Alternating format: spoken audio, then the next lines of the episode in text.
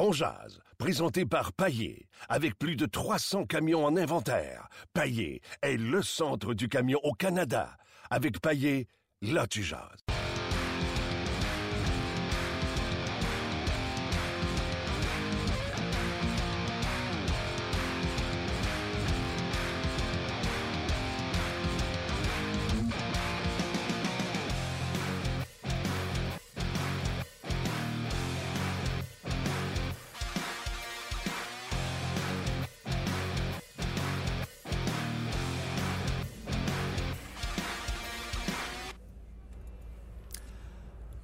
Bon après-midi tout le monde.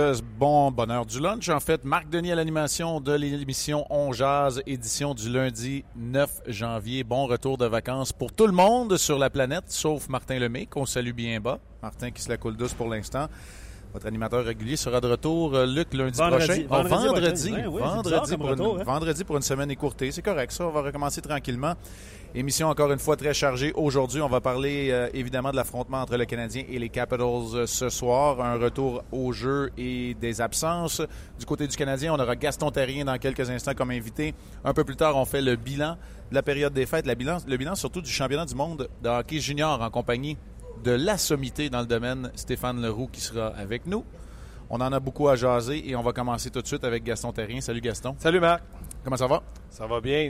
C'est bien de parler avec quelqu'un que, que- que je respecte, que j'aime. Martin, je te salue.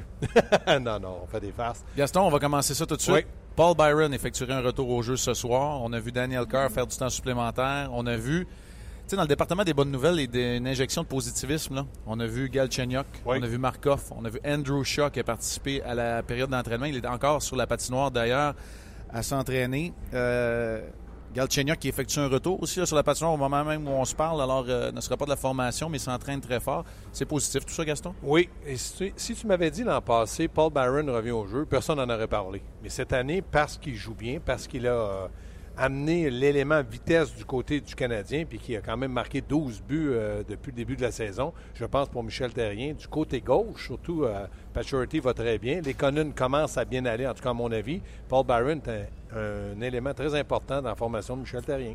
On parle beaucoup de joueurs rappelés de ce temps-ci. Je vais te poser une question là, euh, rapide de même. Que Daniel Carr soit laissé de côté et que Bobby Farnham soit utilisé ce soir, c'est quoi le message? C'est pas un bon message, mais c'est le même message qu'André Ghetto. Je pense que Daniel Carr en- avait amené, en tout cas l'an passé, l'élément robustesse, agitateur. Cette année, j'ai l'impression qu'il a délaissé ça. Du moins, en tout cas, moi, je le constate moins. Donc, du côté de Farnham, euh, lui, il va déranger. Lui, euh, c'est certain qu'il dérange. Ce que j'aime du côté de Daniel Carr, peut-être un peu plus buteur, mais même encore là, un peu plus buteur. Il y a un but en 26 matchs. Mais j'aimais sa présence devant le filet. Je ne sais pas s'il était inspiré par Gallagher, puis cette année, il aurait pu l'être par Shaw. Mais c'est pas le même joueur que l'année passée. Donc, pour moi, là, euh, c'est un peu comme André Ghetto. Il n'a pas été capable de trouver son rôle ou sa place dans la formation de Michel Terrien. Prendre l'analogie du baseball, là. Es-tu rendu à deux prises, Daniel Carr? Ou... Oui, puis la balle s'en vient, puis c'est une balle rapide, puis elle va, elle va fendre le marbre, comme on dit. Euh, Donc, moi, je pense que oui, parce qu'à un moment donné, il faut prendre des décisions avec ces joueurs-là, puis il y a d'autres joueurs qui veulent avoir leur chance. Donc, moi, je pense que Michel a donné la chance à André Ghetto. Oui. Puis là, il la donne à Daniel Carr. Je vous dis pas que Farnham, c'est la solution, mais à un moment donné, il faut que tu prennes des décisions, puis il faut que tu ailles pour le bien de l'équipe. Quand on voit des gars de 20, 21 ans, comme McCarron, Sherbach, rentrer dans la formation puis avoir un impact immédiat, est-ce que ça veut dire que le sablier est presque vide pour des gars comme André Ghetto aussi? Oui, presque vide. Moi, je dirais même qu'il est vide. Dans le cas de Sherbach, euh, je suis pas certain parce que moi, je l'ai beaucoup vu à London, les deux derniers camps Ouais. à London avec Mario Ouais. Tremblay. Parle-moi-en donc un peu. C'est une question de constance. Moi, je pense qu'il a du talent. Il a le, le coffre à outils est à peu près plein. Il a le physique, il a un bon lancer, il a du talent, mais il n'est pas constant. Il a marqué un beau but euh, lors du Oui. de- de- dernier Hey, match. faites une démonstration de ses Oui. mains, là. Oui, exactement. sais, à Toronto, un samedi soir, peut-être ça a moins d'impact pour un gars qui a grandi en Russie, mais ça demeure que C'était, c'était un but de toute beauté, c'était spectaculaire, c'est du talent aussi, mais c'est un premier choix. Euh, à 6 pieds 2, est-ce qu'il peut jouer simplement du côté droit où il pourrait peut-être aller à gauche, parce qu'on sait que les Européens aiment mieux jouer à l'inverse de- du, du côté qu'il lance. Ouais. Mais je pense que Sherbach, euh, moi je suis content qu'il soit là. Je vous dis pas qu'il méritait d'être là à 100% mais que le nombre de blessés, ben, rendu à 9 rappelé, là. euh, c'est euh, ça. Ma mère disait toujours, faute de pain, tu manges la galette. C'est exactement ça qu'on a fait dans le cas de Sherbach. Mais je veux le voir parce que je veux voir s'il a progressé. Je veux voir le comparer à des joueurs de la Ligue nationale. Et Michel l'a vu, comme tu as dit, le but qu'il a marqué, c'est il était de toute beauté avec énormément de talent. Maintenant, s'il joue ce soir, il doit concrétiser qu'il est capable ou appartient à la Ligue nationale. Fait que ce que je retiens de ta première intervention, c'est Sherbach, c'est une galette. Oui. OK. Euh, Pas sèche, par exemple. Gaston, ton département, tu- tout le monde le sait, Gaston, c'est un consultant hors pair dans le monde du hockey. Et ton département recherche et développement, il est allé d'une recherche approfondie, d'une étude que tu as commandée au courant de la fin de semaine. Oui. Et tu me faisais remarquer ce matin que la liste des blessés versus la liste des joueurs appelés versus le troisième élément qui est important, les succès ou les insuccès des Ice Caps de St. John's pendant les dernières saisons, porte matière à réflexion. Oui. Je regarde, là, aujourd'hui, là, j'avais fait, là, avant le décompte là, de, de Paul Byron, il y avait neuf joueurs du Canadien qui étaient susceptibles ou aptes à jouer, là, qui venaient de la ligne américaine ou appartiennent à la ligne américaine. Je regarde les Ice Caps, c'est pas toujours évident. Moi, je pense qu'ils vont peut-être se qualifier pour les séries, je leur souhaite, mais c'est pas toujours évident. Ces gars-là arrivent dans la Ligue nationale, puis Michel Terrien, je dirais plutôt le Canadien de Montréal, continue de gagner ou gagne toujours. Bon, il y a Price, il y a Weber, il y a Pacioretty, mais après ça, les autres, les gars comme Paul Barron, ça appartient à la Ligue nationale, mais c'est pas des joueurs qui ont dominé pendant 4, 5 ou 6 ans. Donc, je me dis, il y a une raison à ça. Soit c'est vraiment Price qui fait la différence, soit c'est Price et Michel Terrien qui font la différence, ou soit les joueurs en donnent beaucoup plus dans la Ligue nationale, qui pourrait être une raison valable, mais moi que j'accepterais pas comme entraîneur, parce que je me dis, si tu joues dans la Ligue américaine, et j'ai joué dans la Ligue américaine, Ouais. tu devrais toujours donner le meilleur de toi-même pour Ouais. graduer et rester là dans la Ligue nationale. Puis, tu sais, je veux rien enlever à, à Saint John. Je suis c'est un milieu euh, riche comme celui Ah ouais. à Hershey et à d'autres places, mais tu veux jouer à Montréal, tu veux jouer à New York, tu veux jouer au New Jersey, ça. tu veux, tu veux pas jouer dans les, euh, dans les rangs mineurs trop longtemps. Tu veux, l'effort doit être là. L'autre chose que je veux t'amener aussi, est-ce que ça se peut que ce soit simplement. Parce que là, on a parlé de neuf joueurs rappelés. La saison Ouais. dernière, ça a été à peu près la même liste d'épicerie.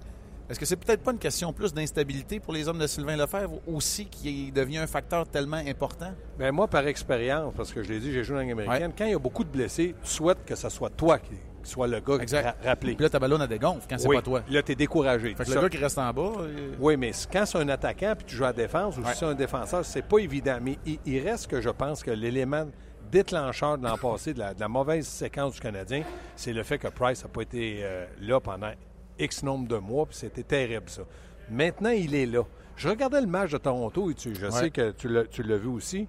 Il a fait des arrêts incroyables. Incroyable. Il a pris trois buts. Les gens vont dire Ouais, mais trois buts. Oui, mais il a fait des arrêts incroyables. Anderson n'a pas donné la victoire à Toronto.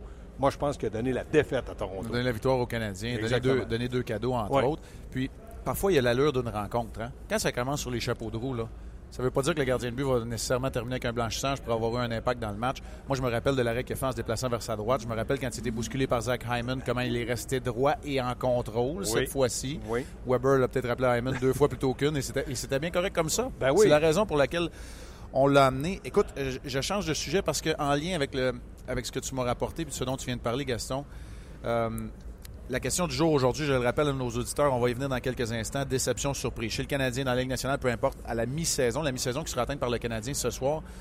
Toi, tu penses que l'histoire à la mi-saison, c'est peut-être le remaniement ou le questionnement sur la ligne de centre? Et Oui. ça, tout ça, gracieuseté, principalement de la tenue de Philippe Dano. Ben moi, en tout cas, moi, même moi, en début de saison, je me disais, est-ce qu'il va rester avec le Canadien? Est-ce qu'il va être le 13e attaquant du Canadien? Est-ce qu'il va être capable de jouer euh, au centre? Non, on disait à l'aile gauche. Et là, je regarde la façon qu'il joue. C'est pas un gars de 225 livres. Non. C'est pas un, un- un gars qui a beaucoup d'expérience dans la Ligue nationale. Donc, c'est deux critères pour moi qui ne l'ont pas aidé. Mais il a été capable de faire sa place.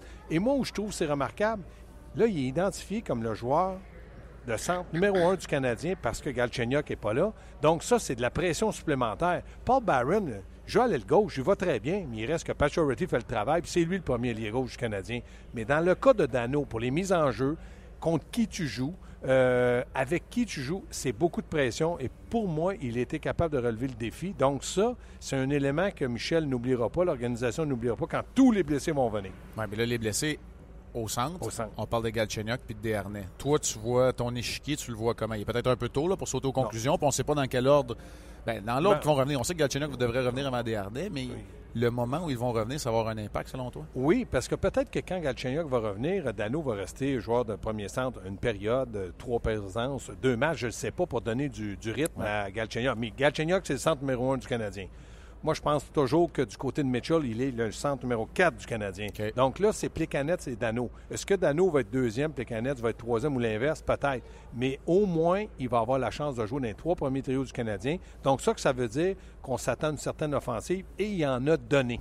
C'est ce que moi, je pense qui pourrait arriver du côté canadien. Maintenant, pour David Dernay, c'est dommage. Mais les blessures, des fois, euh, font l'affaire de certains autres et Dano en a profité. Dans ton tableau, Michael McCarron, tu le places où là-dedans? Parce que je n'ai pas entendu prononcer son nom. Non. Là, on vient de parler de cinq joueurs de centre. Puis il y en a un qui joue en ce moment, qui est sur la première unité de supériorité numérique devant le filet, qui prend en charge de certaines mises en jeu importantes du côté droit, même si on a Mitchell et Flynn dans la Ouais. formation. T'as fait quoi de Michael McCarron? Ben moi, je vais te poser la question. Est-ce qu'il Ouais. a été meilleur que les quatre que je t'ai donnés? Ben moi, ma réponse, elle est préparée. Michael McCarron a donné les réponses. Il sera chez le Canadien en 2017-2018, mais il a des menottes à tous les directeurs généraux parce qu'il y a un plafond salarial. Et voilà. Et Michael McCarron, c'est peut-être une question mathématique plus que de performance. Mais pour moi, il a donné les réponses sur la patinoire. Il s'est débrouillé au point de dire j'ai pas de problème l'année prochaine de commencer avec Michael McCarron comme centre de quatrième trio, en sachant que je peux lui donner certaines autres missions pour, euh, pour bonifier son temps de glace. Je ne sais pas trop dessus oui, là-dedans. donc, toi, tu dis qu'il a assez bien fait pour être étiqueté un jour ou l'autre très rapproché, un joueur de la Ligue nationale. Joueur de la Ligue nationale Mais moi, la je le garderais. Tu le garderais cette année. Pourquoi pas si le- tu pouvais. Je le pousserais à droite. Je dirais, tu as déjà joué à droite. J'oublierai jamais que tu es un joueur de centre et on t'a vu au centre. Mais parce que tu fais 6 pieds 6, parce que tu as bien fait, je vais peut-être pouvoir te donner un petit bonbon ou goûter au bonbon au centre de temps en temps. Mais je le garderai parce Ah. que c'est un gars qui te fera pas mal, Mais- même dans les gradins quelques matchs. Puis même à droite, on s'entend que quand Gallagher, Shaw et Radulov sont en santé, c'est sur le quatrième trio. Et, oui, ça, c'est, il, va être clair. con- il va être condamné à être là pour un certain temps parce que je regarde à droite, ça se complique. OK. Gaston, avant que je te laisse aller, ben, euh, bon, en fait, moi, ça s'appelle On jase, fait qu'on peut jaser toute l'après-midi, mais Si euh, c'est aussi, l'heure des bilans. C'est notre façon Oui. de, dire, euh, de dire bonne année aux gens de On jase qui étaient là avant la période des fêtes, qui sont de retour.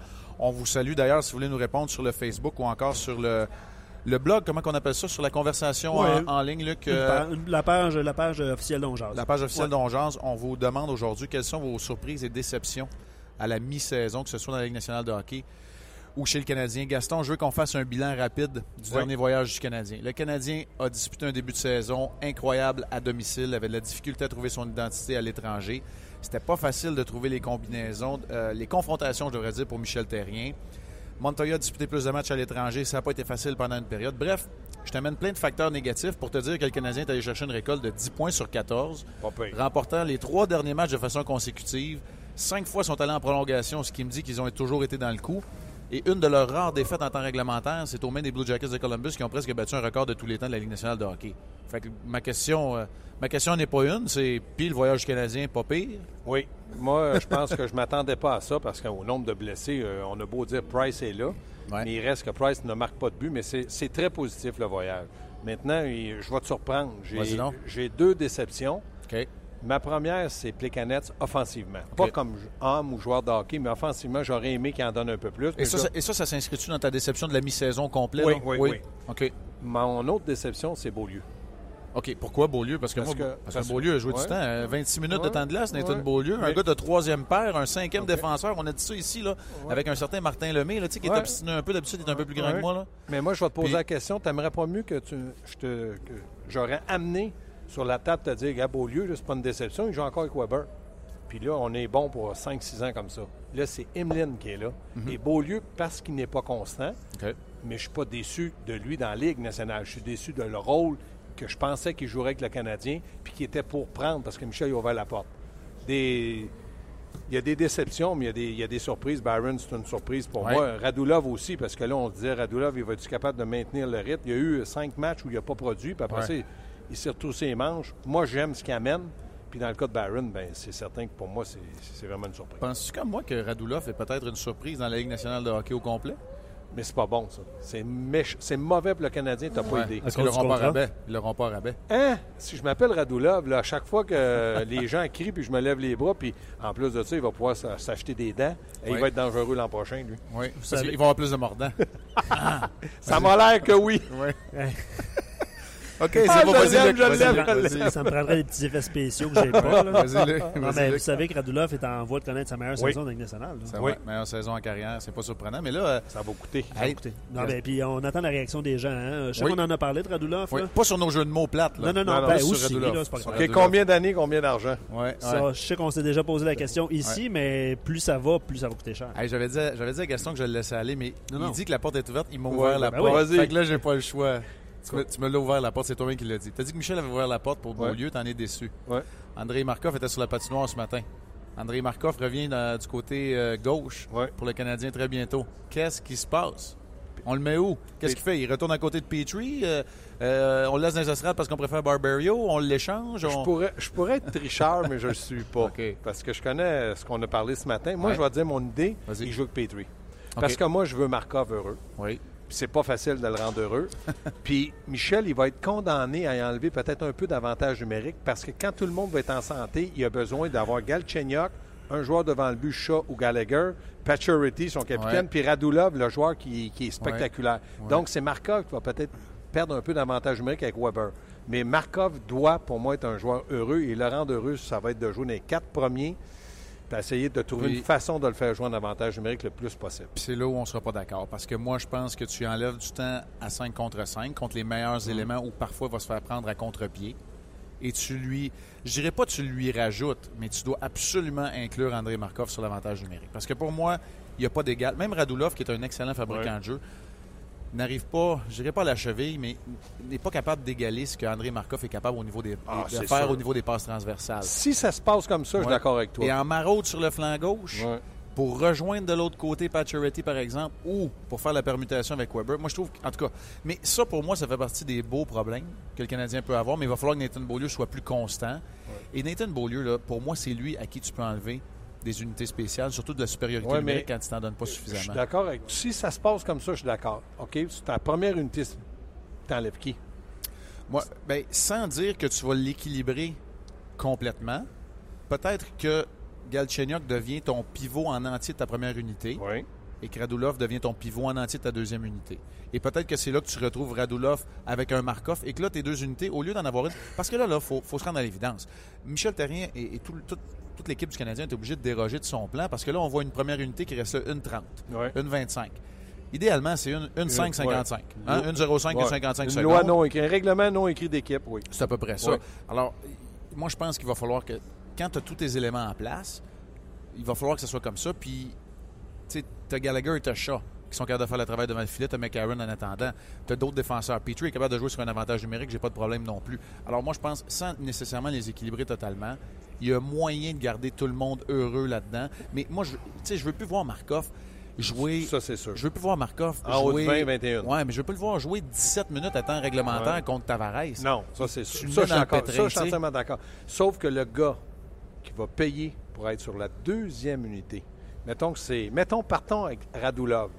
C'est certain qu'il va avoir, d'ici la fin d'année, 6-7 points de moins. Parce que là, tu perds Weber, tu perds Galchenyuk, puis tu perds Pacioretty, qui vont être remplacés par d'autres bons, mais ils sont un peu moins bons. Maître Terrien, vous êtes. Attends, Oui, attends, hein? attends. Ah, Gaston ah, va réagir, là. Oui, On a oui. de commentaires. mais Juste Gaston reste là. Je m'en vais, moi. Hein? j'ai- mis le feu. Non, mais je vous en lis. Puis ça, ça, va, ça va à gauche puis à droite, les commentaires. Puis je veux vous entendre sur la surprise à LNH aussi. Là. Euh, Je sais pas, Gaston, si tu veux répondre tout de suite pour euh, faire réagir. Vas-y. Sur- surprise à LNH. Euh, dans le fond, il y a des réactions sur Radulov, le 3 ans, pas plus. Euh, Price, Pacioretty et euh, Chucky vont passer à la banque éventuellement aussi. Beaulieu aussi. Beaulieu aussi. Il gagne ouais. un million cette année Oui, ouais, mais euh, un million de plus, un million de moins en masse. Il y a Gaston, euh, Gaston Gaétan qui dit Marca va être très, euh, très important en deuxième moitié de saison. Ça, c'est vrai aussi. Là. Vous avez parlé de son temps de glace. Et, et reposer un Ouais, il y a peu. eu des vacances. Exactement. Dominique qui dit la surprise, le sérieux et l'enthousiasme de Radulov. Je pense que ça surprend beaucoup, Ouais. beaucoup de gens. C'est ça- vrai. ben oui. Déception, vous en avez parlé, le manque d'offensive de Plekanec. Je pense que c'est euh, pas un secret pour personne. Je pense que c'est la déception ultime des partisans du Canadien, Ouais. là, Plekanec. Euh, Robert qui dit mini déception. Je croyais peut-être que Marc Bergevin aurait bougé pour aller chercher un dernier joueur. C'est pas fini. Hey, ben moi, là, je vais dire, je dirais pas c'est ma surprise, mais c'est ma satisfaction, ça. De- Hey, la panique, ça marche pas. La panique, ça marche pas. Là, bon, Le- ça. je, puis je, je veux pas vous dire que vous êtes- Je le sais. les- je, je comprends. là, les partisans là, qui m'accostent dans la rue, je suis sûr que c'est comme ça, Gaston. Ils veulent la grosse transaction tout de suite demain, mais ils voudraient que les Islanders nous donnent Tavares puis qu'on décide après ça voir si on lui donne de quoi. Tu sais, à un moment donné, là, ça, ça marche pas comme ça. Farnham contre Tavares, Ouais, on- lui donne, il nous donne en plus un choix de poids parce qu'il est plus jeune ou il, ça, a joué plus dans il a plus, de fougue, il frappe plus. tu sais, à un moment donné, là, moi, j'aime le fait qu'on soit capable de compléter une analyse puis qu'on ne cède pas à la panique. C'est pas la situation de la, la saison Mais dernière. pas une transaction sans panique. Je veux une transaction, mais pas. Moi, là, Exact. pas de panique, mais j'en veux une parce que je veux que le Canadien, quand tu montes une échelle une par une, Ouais. tu arrives en haut. Exact. Si tu ne veux pas monter une marche, tu n'arriveras jamais en haut. Ça, je suis d'accord, mais j'ai comme l'impression, l'année dernière, on, on doit avoir appris de l'absence de Price, où là, on n'a pas fait la bonne transaction. Et cette vrai. année, on a peut-être on a peut-être omis de faire la transaction qui va aider à long terme le Canadien. Rappelez-vous, la, la- la saison sous Marc Bergevin, le Canadien a eu le plus de succès, c'est quand on est allé chercher une petite pièce manquante en Thomas Vanek Vanek, ouais. à la date limite des transactions. C'est pas un gars qui était là pour le long terme. Et le moins longtemps que c'est ce genre de joueurs-là qui viennent se greffer, parce que Vanek pourrait aller se greffer à une équipe encore cette année. Là. Il connaît encore du succès offensif, Mais- puis à Détroit, on fera peut-être pas les séries. C'est la faute à, à Price et à Michel Terrien, ça peut être une transaction. S'il avait perdu, là, Ben, écoute, moi, je vais, je vais aller plus loin que ça. Tu sais, combien, ça fait combien d'années qu'on dit les meilleurs doivent être les meilleurs? C'est un cliché, Ouais, ben tout ça. Mais c'est pas compliqué. Pacioretty s'est mis en marche. Ouais. Radulov est excellent. Weber est solide. Puis Price est là depuis le début de la saison. Exactement. Merci. Fin des émissions. Michel Terrien lui tire les bonnes ficelles, pou- pousse sur ça. les bons boutons en- entre-temps. Et le Canadien continue. euh, écoute, euh, Luc, euh, ça a l'air que c'est mon patron. Fait que c'est moi qui anime, mais c'est Luc qui est le patron. Moi, j'étais prêt à go. Ouais, on a plein d'autres commentaires. Ah ouais, plein d'autres commentaires Ben, pour ouais. M. Terrien aussi, Ben, parce que j'étais prêt à le libérer, M. Terrien. Ah ouais, vous savez que c'est vous savez que c'est le réseau, le réseau de Gaston Terrien. oui. Gaston Terrien qui sera certainement aujourd'hui. Attends, je ne l'ai pas demandé, mais il sera certainement aujourd'hui entre deux matchs. Oui. Oui. Oui, on va te voir au 5 à 7. Non. Non. T'es pas dans le 5 à 7? Mercredi. Mercredi au 5 à 7? C'est-tu parce que le 5 à 7 n'est pas recommencé? non? Il a commencé, mais je vais- j'y vais mercredi. Ok, ben, j'en ai mercredi. fait, j'en ai Ok, fait un. Donc, là. tu vas être à Hockey 360 ce soir? Ben oui. OK, parfait. Et on va te retrouver pour l'antichambre, bien évidemment, Gaston. Ben oui. OK. Ben oui, ben oui. Parfait. Dans la boucle de nuit, Gaston, est-ce que tu es là en direct? Oui, des fois j'y vais, je, je- juste me- je me présente. Une question, Ah. une question technique pour euh, vous deux, les gars. Euh, tout le monde est un peu frustré de la blessure de Gallagher puis se demande qu'est-ce qu'on peut faire avec ces gants-là? Ouais. Je sais pas si tu as vu ça passer. Là. Ouais, honnêtement, il n'y a pas grand-chose qu'on peut faire. Weber. On a trouvé, on a, on a trouvé pour les patins, vous l'avez vu, le Ouais, Plecanet à. Toronto d'ailleurs, son protecteur a s'est tombé. euh, s'est, euh, détaché. C'était vraiment une coquille en plastique très dur, mais ça, c'est faisable sur un patin. Et sur un gant, on enlève de la mobilité incroyable. faut pas oublier que ce sont des articulations qui bougent en même temps. On peut renforcer sur le dessus de la main la qualité de la mousse à haute densité et rajouter, mais on ne pourra jamais les mettre dans des plâtres non plus, puis dans des armures, ça ne fonctionnera pas. un Euh, bon coup de poing. Échanger Ouais. Weber. oui, on pourrait, on pourrait toujours échanger Weber, mais tu sais, c'est- c'est clairement le risque euh, quand tu as dans ton équipe un joueur qui euh, détient le tir le plus foudroyant de la Ligue nationale de hockey. Voilà. T'en as-tu d'autres Ouais, là-dessus? Oui, plein. Plein, on est plein. prêt, on est prêt. Euh, déception, euh, la brillance de gestion des Panthers de la, de la Floride, c'est revenu souvent dans les commentaires. Ouais. Euh, puis la surprise là, pour euh, Mario, euh, bien sûr, les Blue Jackets de Columbus. Ça Ouais. aussi, Ouais. ça revient pas Ben, mal dans les commentaires. Je sais pas si c'est vos surprises et Ouais. déceptions. là. Moi, c'est ma surprise nationale aussi. de Ah, hockey, les. Blue Jackets de Columbus. Surtout avec Torto. Oui. Puis, euh, écoute, dans le cas des Panthers, Denis Potvin, euh, lorsqu'on était en Floride, ça, j'en ai pas parlé. Denis Potvin nous a parlé pendant une quinzaine de minutes. Pierre et moi, on était en haut dans notre euh, cabine de télédiffusion, puis il nous a parlé pendant une quinzaine de minutes, essayer de nous expliquer ce qu'on essayait de faire là-bas, puis j'ai toujours pas compris. Puis je respecte énormément Denis Potvin, on s'entend. Là, Oui. Mais ça euh, aussi, c'est difficile. Puis, tu sais, mon jupon dépasse parce que moi, Gérard Galland, je l'ai Ah, aimé beaucoup. Je l'ai eu six ans comme entraîneur, parfois en chef, euh, la plupart du temps comme adjoint. Il était ici à Montréal, il a eu un impact. D'ailleurs, c'est la raison, une des raisons pour laquelle Kirk Muller est ici, c'est parce qu'on se rappelle du succès de Gérard Galland, oui, euh, Gaston. oui, oui, oui. Les Panthers, c'est sûr que ça me déçoit. Puis je vous dirais, à quelque part, ils ont été blessés aussi, mais le Lightning de Tampa Bay représente pour moi une surprise, une déception, parce que cette équipe-là, on s'attendait à ce qu'il domine et vogue au sommet de la section atlantique. Gaston, toi, déception et surprise dans la Ligue nationale? Non, euh, Columbus, c'est certain, certain, parce que moi, je pense que du côté de Columbus, on visait peut-être une place dans les séries, puis d'essayer d'a- d'avancer pour pouvoir progresser. Ils vont certainement être dans les séries, puis ils vont être dangereux. Dans le cas de Tampa Bay, euh, oui, il manque Stamkos, mais euh, regardez à Montréal, vous allez avoir des réponses. Donc, ça aussi, c'est très, très décevant. Moi, j'aurais pensé que du côté de Tampa Bay, il serait en avant du Canadien. C'est pas ça du tout. Là. Puis, Canadien a eu beaucoup plus de blessures. Vous allez me dire, Stamkos est meilleur. Mais quand tu additionnes Markov euh, Mm. du côté de Galchenyuk, ça arrive tout près de Stamkos. C'est- Donc, euh, pour moi, là, non. C'est Stamkos, c'est Stamkos et Bishop Ouais, là, ouais, qui sont blessés c'est en ce moment ouais. du côté. ça les aide pas. Là, c'est vrai, Gaston. Ben attends, je voulais un dernier Non? commentaire avant Ah ouais, Gaston. c'est. Olivier. Sérieusement, moi, je décide de rien sur ce show-là. Je sais pas si vous l'avez vu, là. il a hâte que je parte. Non, euh, Olivier qui dit, puis je vais vous entendre là-dessus, puis ça va faire réagir quand même. là. surprise, l'air l'aîné Matthews qui est, qui est bien amorcé. Ces deux-là ont du talent. Puis euh, déception pour Olivier, il dit il va être, il va être rough, là, je vais employer ces mots, là, mais Carey Price n'est pas aussi dominant que par les années passées. Puis je voulais le lire pour. Ouais. Je, je vais Je parler en Stéphane premier parce est que je, je ne suis pas un spécialiste, puis je vais donner la parole à Stéphane. Pour moi, Carey Price est dominant. Carey Price est même intimidant, mais il reste que de temps en temps, on voit qu'il est humain. C'est Mais j'ai jamais vu un but. Prenez juste l'exemple d'Anderson. Je ne me rappelle pas d'avoir vu le dernier but que Price a accordé comme ça. là. Non. Donc, euh, pour moi, là, Marc, débrouille-toi avec tes gardiens de but, mais pour moi, il est encore très, très bon.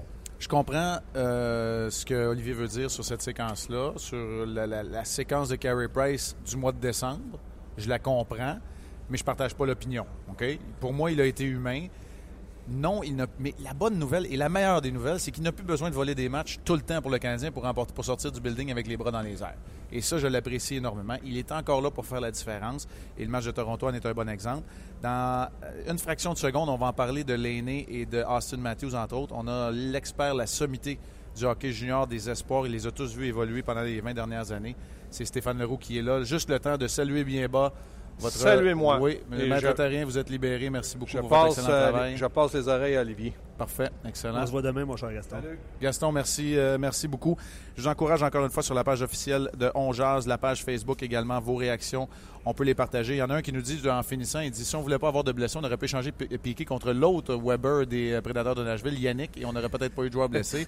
pas certain que ça aurait bien passé, celle-là. Euh, merci beaucoup, Jonathan, cependant, de ta recommandation. On passe immédiatement à notre prochain invité. Je l'apprécie beaucoup. Vous savez mon implication au niveau du hockey junior. J'ai été capitaine honoraire pour le dernier championnat du monde de hockey junior également. En bout de ligne, euh, notre ami et notre collègue Stéphane Leroux. Salut Steph, comment ça va? Salut Marc, ça va bien? Très bien, merci. Euh, Aujourd'hui, c'est la première de On Jase, euh, du retour des fêtes. On en profite pour faire des bilans. On vient de faire le bilan euh, de la mi-saison, également du voyage du Canadien. Un voyage très fructueux du, du Canadien pendant la période des fêtes. Mais on se doit absolument de faire un retour sur un événement qui a euh, attisé les passions, qui a vraiment... euh, écoute, c'est un match hors pair. Pour moi, là, au hockey international, depuis le Golden Goal de Sidney Crosby à Vancouver en 2010, c'était le match. Tu y étais à la description. C'était également le dénouement du euh, championnat de hockey euh, junior. Tes impressions comme ça, rapidement, de, de ce match final et de la compétition en entier qui s'est déroulée à Montréal et à Toronto, Steph?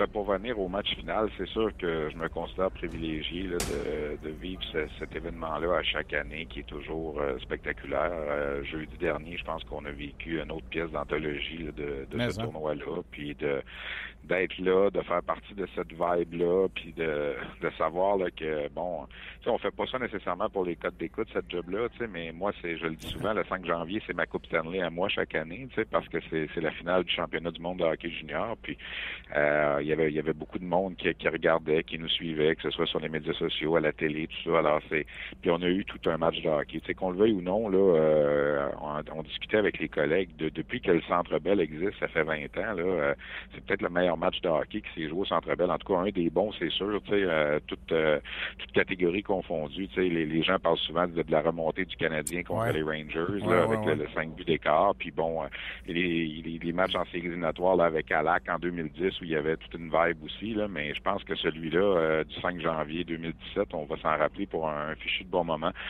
C'est dommage le dénouement.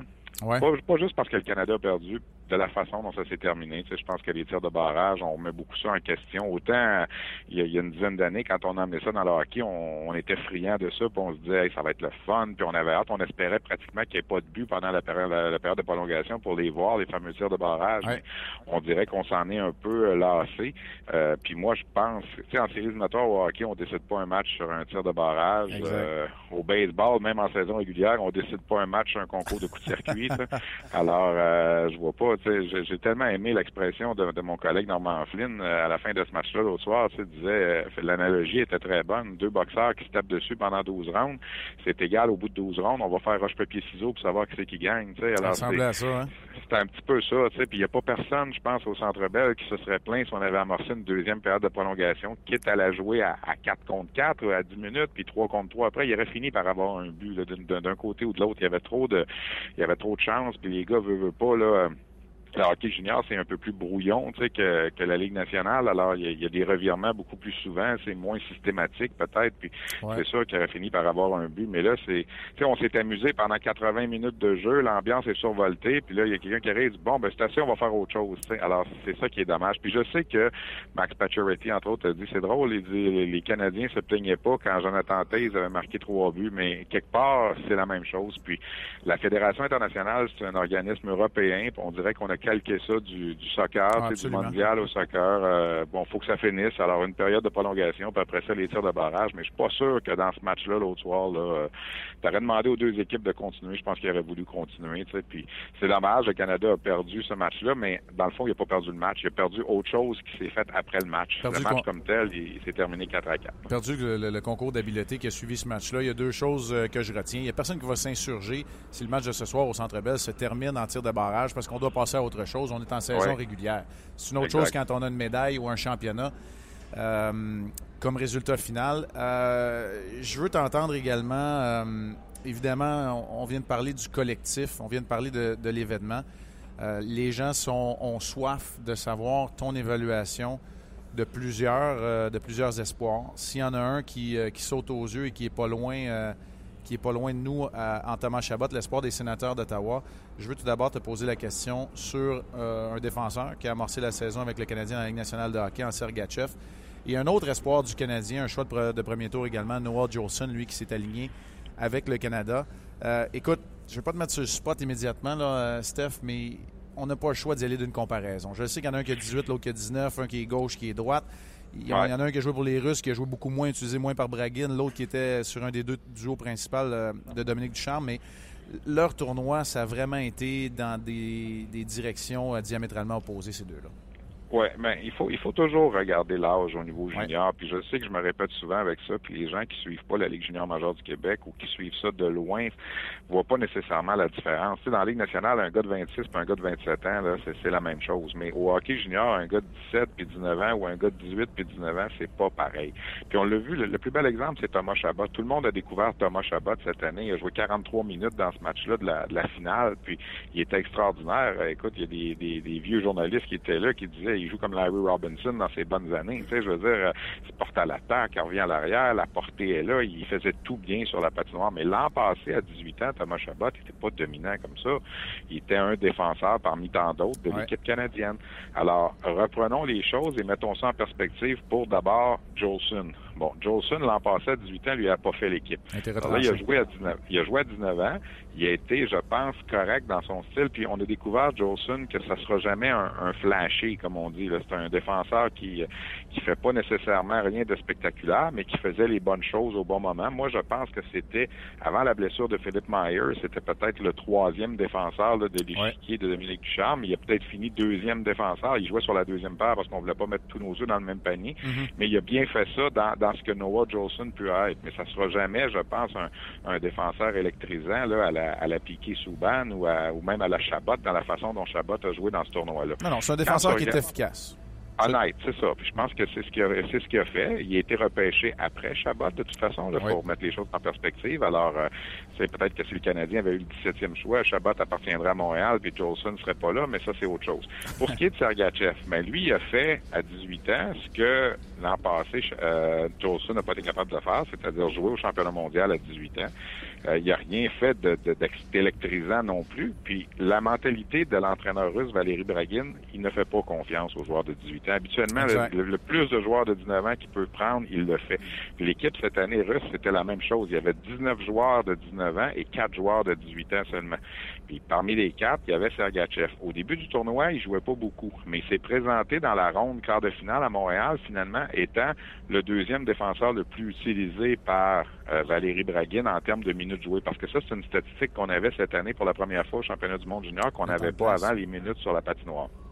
Alors, Sergachev a gagné, je pense, la confiance au fur et à mesure de Valérie Braguin. Tu sais, parce que moi, j'avais été le voir, euh, je pense que j'en avais parlé même à Martin lors de Ongeard, j'avais été le voir à euh, un match Windsor à Kingston le, le 27 novembre. Puis j'avais posé la question, tu sais, euh, l'équipe russe, as-tu l'impression que tu vas être là? Puis il m'avait dit carrément, Valérie Braguin, il m'a dit, laisse-moi ton numéro, puis s'il y a quelque chose, on va t'appeler.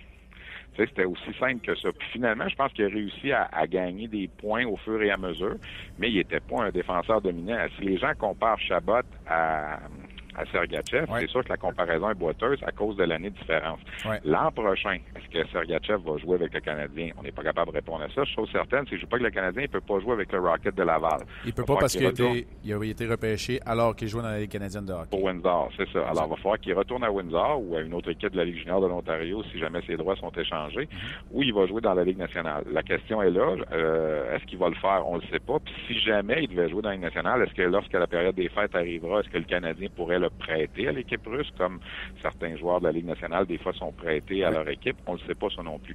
Mais a une chose de sûre, normalement, Sergachev l'an prochain, sans dire qu'il va être comme Thomas Chabot, ça c'est- trop tôt pour dire ça, mais il va prendre un, un step, comme on dit, là, il va faire un saut dans, dans, la- dans sa façon de jouer que euh, les joueurs de 19 ans font par rapport au moment où ils ont 18 ans.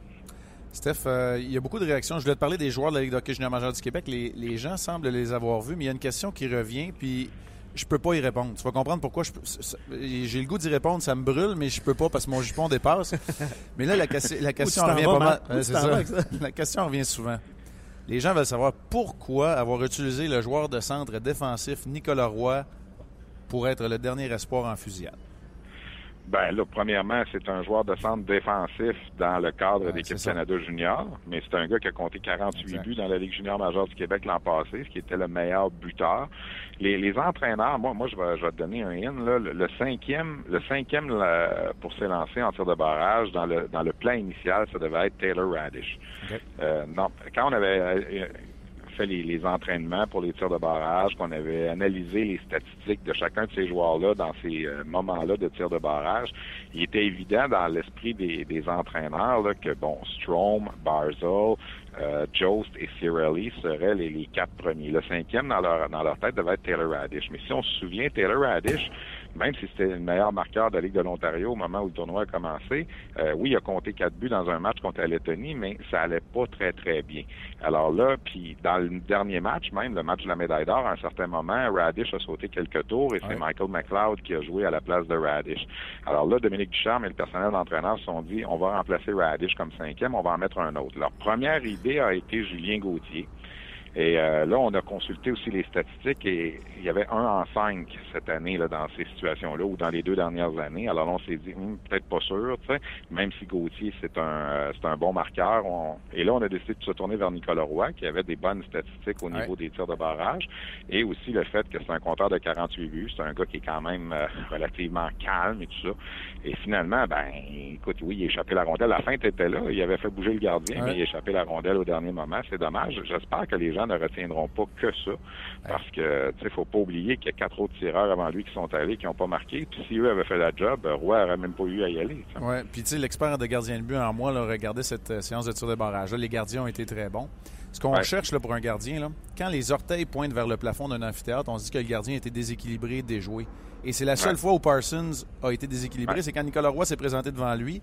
Il a manqué d'espace, il a échappé la rondelle. Parsons a été, Ouais, il a l'avait été il. Il l'avait il effectivement. Exactement. Euh, Mais les gens ne doivent pas oublier là, qu'il y a des gars dans ces équipes canadiennes-là, puis c'était vrai du côté américain aussi, là, qui emploient un rôle différent. Alors oui, Roy, c'était le gars qu'on envoyait dans les missions plus défensives, là, puis les grosses mises en jeu, mais euh, c'est un gars qui joue là, euh, qui jouerait sur le premier trio de n'importe quelle équipe de la Ligue junior majeure du Québec à, à longueur d'année. Fait que pour ne pas que les gens euh, se souviennent de Nicolas Roy seulement avec son, euh, son lancer en fusillade, ben comment, comment Stéphane t'analyse sa performance à lui euh, tout au long du tournoi? Ben écoute, je pense qu'il a fait le travail qu'on s'attendait de lui. Euh, comme je disais tantôt, là, les, mises en échec, les mises en échec, oui, les mises en échec étaient là, mais surtout sa présence devant le filet, euh, en avantage numérique, les mises en jeu. Euh, tu sais, Nicolas Roy, c'est un gars qui, à chaque fois qu'il a porté le chandail du Canada, que ce soit avec les moins de 17 ans, les moins de 18 ans, a toujours eu du succès. Il y avait une moyenne de plus qu'un point par match avec les formations nationales et tout ça. Alors, ça continuait avec ce tournoi-là. C'est un des gars, là, quand on est arrivé au camp à Boisbriand, là, qu'il n'y avait même pas besoin de gagner sa place. Sa place était dans l'équipe. On le savait qu'il serait là. Euh, on avait besoin de ce genre de joueur-là. Puis moi, j'ai aimé ce qu'il a fait. Euh, quand on analyse la performance des Québécois, là, c'est sûr que on peut mettre Chabot au premier rang. Euh, bon, Myers a été blessé. quand je dis Québécois, là, je dis de la LHMQ. Myers a été blessé. On peut pas vraiment évaluer ce qui a été son tournoi. Mais qui a été l'autre meilleur Québécois par après, c'est probablement Nicolas Roy là, dans la liste. sans rien enlever à Joseph, à Dubois. Il y a Gauthier qui a marqué 5 buts, là, qui, a monté son jeu d'un cran vers la fin. Là, mais Gauthier Roy, là, euh, ça, se voit en termes de performance dans ce que chacun peut donner. Gauthier, c'est vraiment le marqueur, puis il a marqué des buts, il en a marqué cinq. Euh, mais c'est eux qui ont été parmi les, meilleurs de la Ligue de hockey junior major du Québec. Steph, un, félicitations sérieusement pour la couverture de ce championnat-là. Je sais que c'est une, une, fierté pour toi. Avant de te laisser, on fait un autre bilan. Euh, rapidement, c'était encore une couple de minutes pour nous autres euh, ah, à Ongeard. Je pense que les gens réagissent quand même pas mal sur le championnat du monde junior. on, l'a vraiment suivi euh, de ce côté-là. Vous avez fait un travail impeccable encore une fois, Normand et toi. période des transactions de la Ligue de hockey junior majeur du Québec qui s'est terminée vendredi dernier. où se situe, puis là, je ne te demanderai pas les 18 formations une en arrière de l'autre. Il y a eu des acheteurs, il y a eu des vendeurs, il y a un classement, puis il y a des équipes qui sont maintenant parmi les favorites. Comment tu vois euh, la suite des événements après que certains gros noms aient bougé dans la Ligue d'hockey junior du Québec? on divise ça en deux, les acheteurs, les vendeurs. Je sais que ça fait bizarre un peu, mais il y a huit équipes qui ont acheté des joueurs. Je dirais que parmi ces huit-là, il y en a quatre euh, qui ont peut-être acheté un petit peu plus que, que d'autres formations. Là, on pense à, on pense à Charlottetown notamment, qui, qui, ont, qui ont été chercher beaucoup de joueurs. Les Sea Dogs de Saint John, l'Armada de Blainville-Boisbriand et les Saguenay de Chicoutimi, qui ont été les, équipes qui, selon moi, ont, vraiment été très actives. Mm-hmm. T'en as d'autres qui ont acheté, mais de façon un petit peu plus modérée. Rouen-Noranda, Shawinigan, Batters et Victoriaville. Ça, c'est les huit équipes qu'on peut mettre dans les côtés des acheteurs et on les divise en deux. Puis de l'autre côté, tu as les dix équipes qui, eux, se sont tournées vers l'avenir, ont emmagasiné des choix repêchage des jeunes joueurs. Bon, peut-être essayer de mêler les cartes là, à partir de la deuxième ronde des séries, mais euh, ça va être ça va être difficile. C'est comme ça que ça marche au niveau du hockey junior. Quand ton, ton cycle et ta maturité, ben, tu essaies d'y aller, de, de, faire le tout pour le tout pour gagner, en espérant pas trop hypothéquer ton avenir. Il y en a qui malheureusement hypothèquent un peu d'avenir. J'ai hâte de voir ce qui va se passer à Charlottetown au terme de la saison. Euh, on a vraiment tout mis les œufs dans le même panier cette année. Si on gagne, ça va mieux passer, mais si jamais l'équipe ne, ne parvient pas à aller jusqu'au bout, il va y avoir des difficile. Il y a d'autres organisations qui ont déjà vécu ça dans le passé, à, eux de, de voir la stratégie qu'ils avaient. Mais en principe, là, si la logique est respectée, les huit équipes que je t'ai nommées qui ont, font partie des acheteurs devraient faire partie de la ronde quart de finale. Ça, c'est si la logique est respectée. Il peut y avoir une surprise quelque part. C'est une équipe comme, comme le comme le, oui, effectivement, l'an passé, l'Armada qui avait battu Val d'Or, on s'attendait pas à ça. Euh, est-ce que l'équipe comme une équipe comme les Screaming Eagles du Cap-Breton, qui continue de bien jouer malgré les transactions, peut mêler les cartes en série, c'est possible. Mais quand tu regardes ça, il y a deux bonnes équipes en principe dans la section ouest, l'Armada et les Huskies trois bonnes équipes dans la section Est, euh, Shawinigan, Chicoutimi et Victoriaville, et trois bonnes équipes dans les maritimes, euh, Saint John, Charlottetown et Batters. Ça, c'est le 8 normalement qui devrait se retrouver en quart de finale. À partir de là, qui va jouer contre qui, comment ça va se placer, ça, ça va être difficile, puis c'est là que ça va devenir intéressant pour euh, la suite des choses. Donc, il risque d'y avoir un acheteur très actif ou très agressif qui va peut-être être déçu parce que la place, à cause de la façon dont le classement fonctionne aussi, les trois premiers selon les divisions, ben, il risque d'avoir des équipes très active. il y a peut-être il y a peut-être une de ces huit équipes-là qui va se faire battre en première ronde. C'est arrivé l'an passé, les joueurs de Val d'Or. On attendait, l'an passé, souvenons-nous, on s'attendait à une finale peut-être habitidienne en ben point Val ben d'Or. Puis finalement, Val d'Or s'est fait sortir là, dès le départ par l'Armada de Blainville-Boisbriand. C'est des choses qui se peuvent. Euh, écoute, avant de te laisser, Steph, euh, la question qu'on pose aujourd'hui à nos euh, à nos auditeurs sur la page officielle et sur le Facebook. Déception, surprise de mi-saison dans la Ligue nationale de hockey. Tu es la sommité dans le hockey junior, mais je sais que tu suis le hockey de la Ligue nationale aussi. Je sais que je, t'en avais pas parlé quand on a préparé l'émission, mais as-tu, euh, euh, dans la Ligue nationale ou avec le Canadien, as-tu euh, un ou deux éléments qui te viennent à ce qui a trait des surprises et des déceptions jusqu'à maintenant?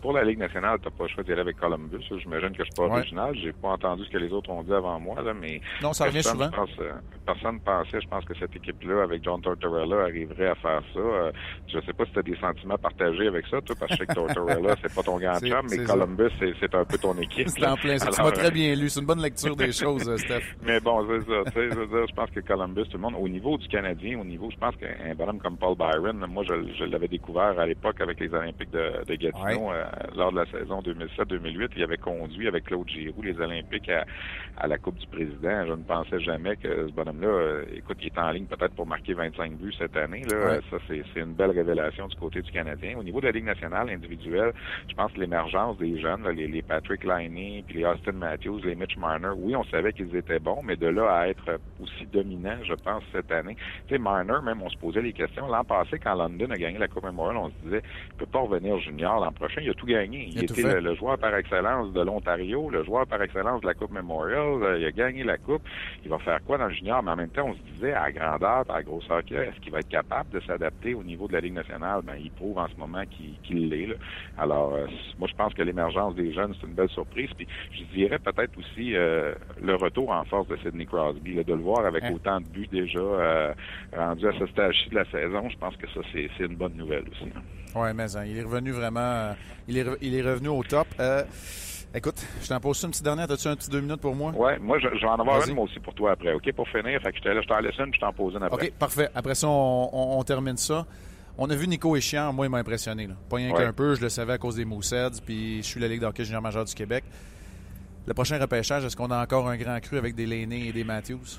Non, c'est pas aussi euh, profond cette année. Il y a toujours des bons joueurs, évidemment, là, dans les, les premiers, tu sais, mais c'est sûr que Ishiar là, va probablement devenir le, le Suisse repêché le, le plus rapide de l'histoire. Puis en ce moment, le fait que Nolan Patrick n'a pas été là avec l'équipe Canada cette année, il n'a pas joué dans le championnat du monde. C'est un gars qui a ramassé 101 points à 17 ans l'an passé, Oui. Nolan Patrick. Il aurait fait partie là, d'équipe Canada Junior cette année. Il est perçu encore par la, plus, par la plupart des observateurs comme le premier choix.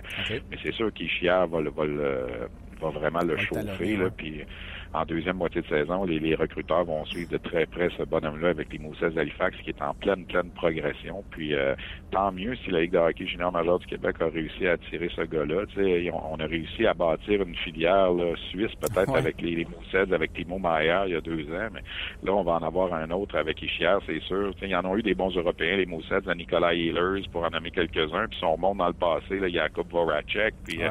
Alexei Volkov, puis Ladislav Nagy, tu sais, les, les, les, les Moussets d'Halifax. Oui, certains vont dire qu'ils ont de l'argent, là, mais euh, ils ont été capables d'attirer des Européens d'impact au fil des ans, puis ça, ça en est assurément un autre, là. il n'y a, il y a aucun doute là-dessus. Oui, surtout qu'aujourd'hui, l'argent a moins d'impact depuis que les règlements ont été resserrés à ce niveau-là. Ouais, ouais. Je te libérerais, Steph, mais tu as dit que tu avais une question? Tu as une question pour Ouais, moi, ben, puis je suis pas genre à me cacher. toi. Ouais, Marc, euh, est-ce que tu as vu euh, Étienne Monpetit marquer son but en fin de semaine pour les Foreurs de Val-d'Or, le gardien de but qui euh, est sorti de son filet? Et, moi, je trouve ça toujours spectaculaire. Ouais. Puis je me demandais si tu avais déjà eu la chance d'essayer ça.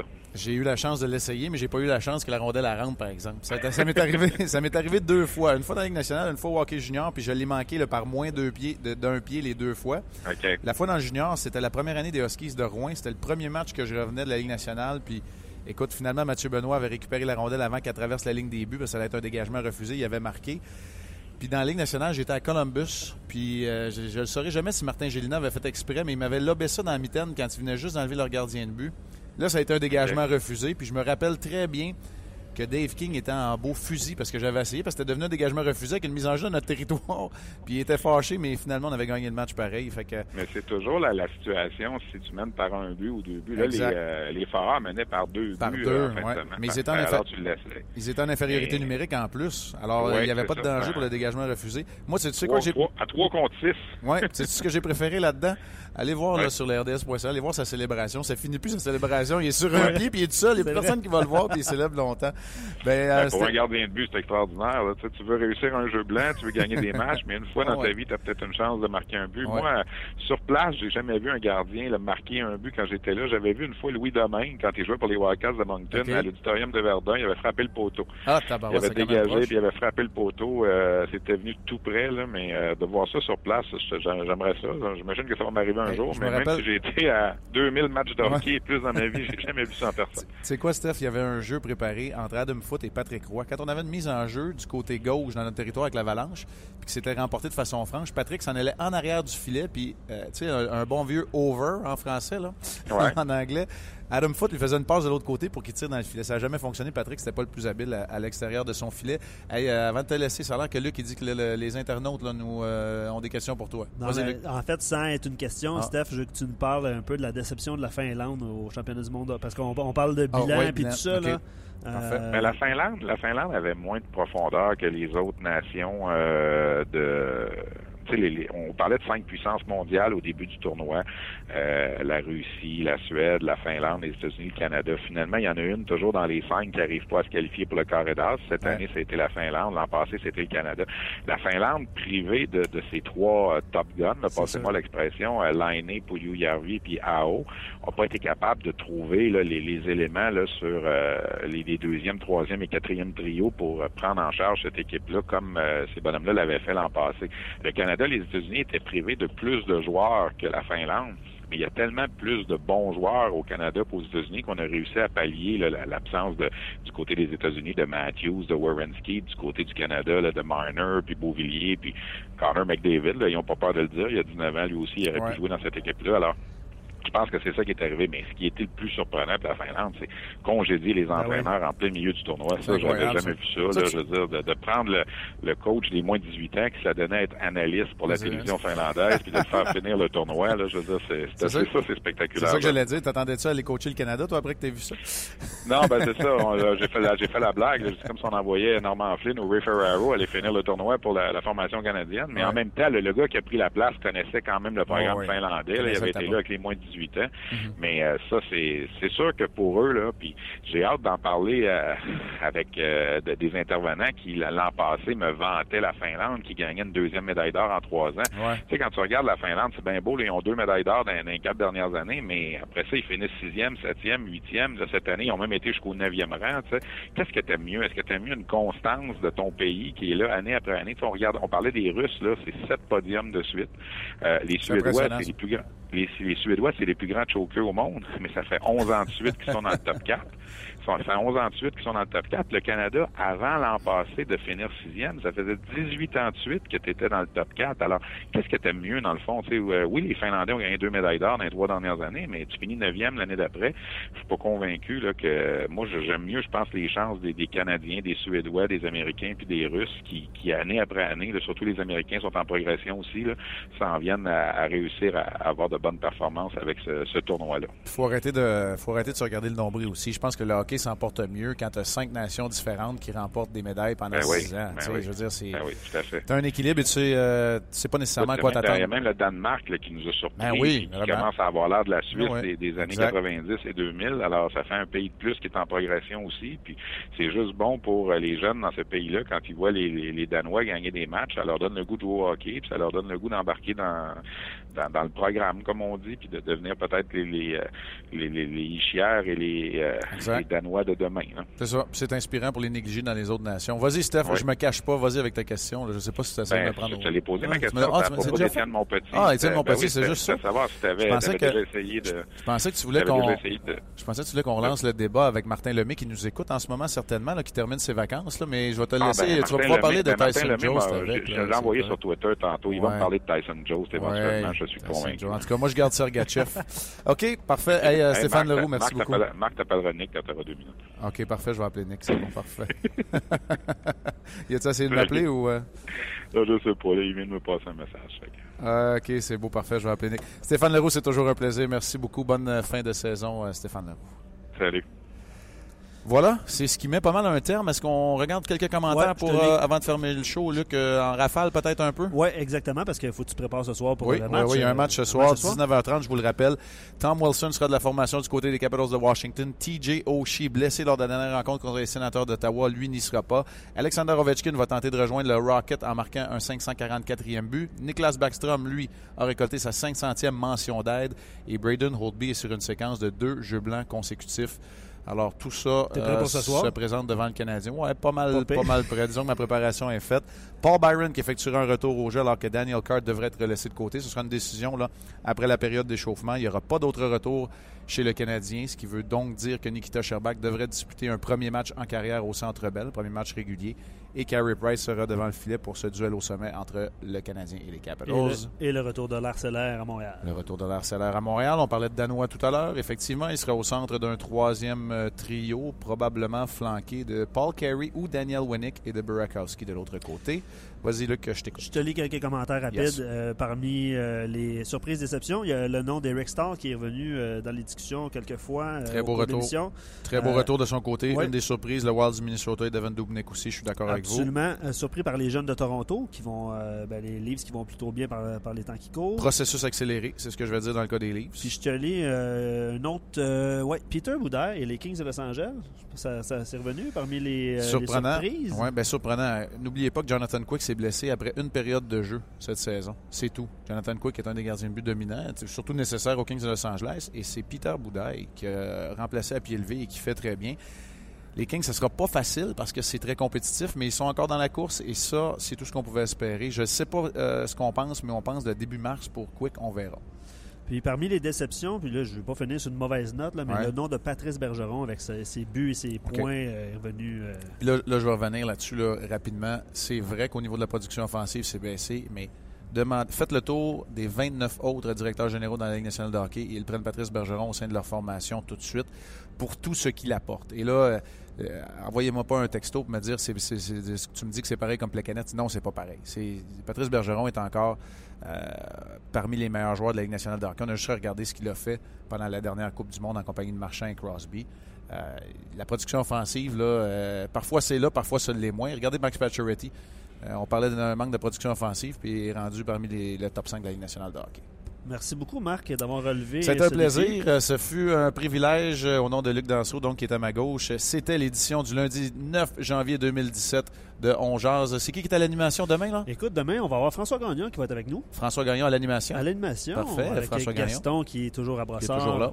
Euh, on va aller discuter. Qui est toujours aussi- là tout court. Toujours là tout court. On, on se pose pas de questions, Gaston Non, est là. Exact. Euh, puis on va aller discuter avec euh, Pierre Lebrun qui va être euh, en direct de Toronto. On vient sur l'actualité nationale évidemment avec lui. On l'a d'habitude le lundi. On a repoussé ça à mardi pour équilibrer les forces. On équilibre bon, les ça? forces euh, tout au long de la semaine. Nous, Alors, on, on, se- on se, on se parle euh, mercredi et jeudi. Tu seras en direct de Du Winnipeg. Beau, beau et froid à Winnipeg. C'est ce qu'on annonce. Martin Lemay sera de retour euh, vendredi. Merci tout le monde d'avoir été là. À la prochaine. On jase vous a été présenté par Paillé. Avec plus de 300 camions en inventaire, Paillé est le centre du camion au Canada. Avec Paillé, là tu jases.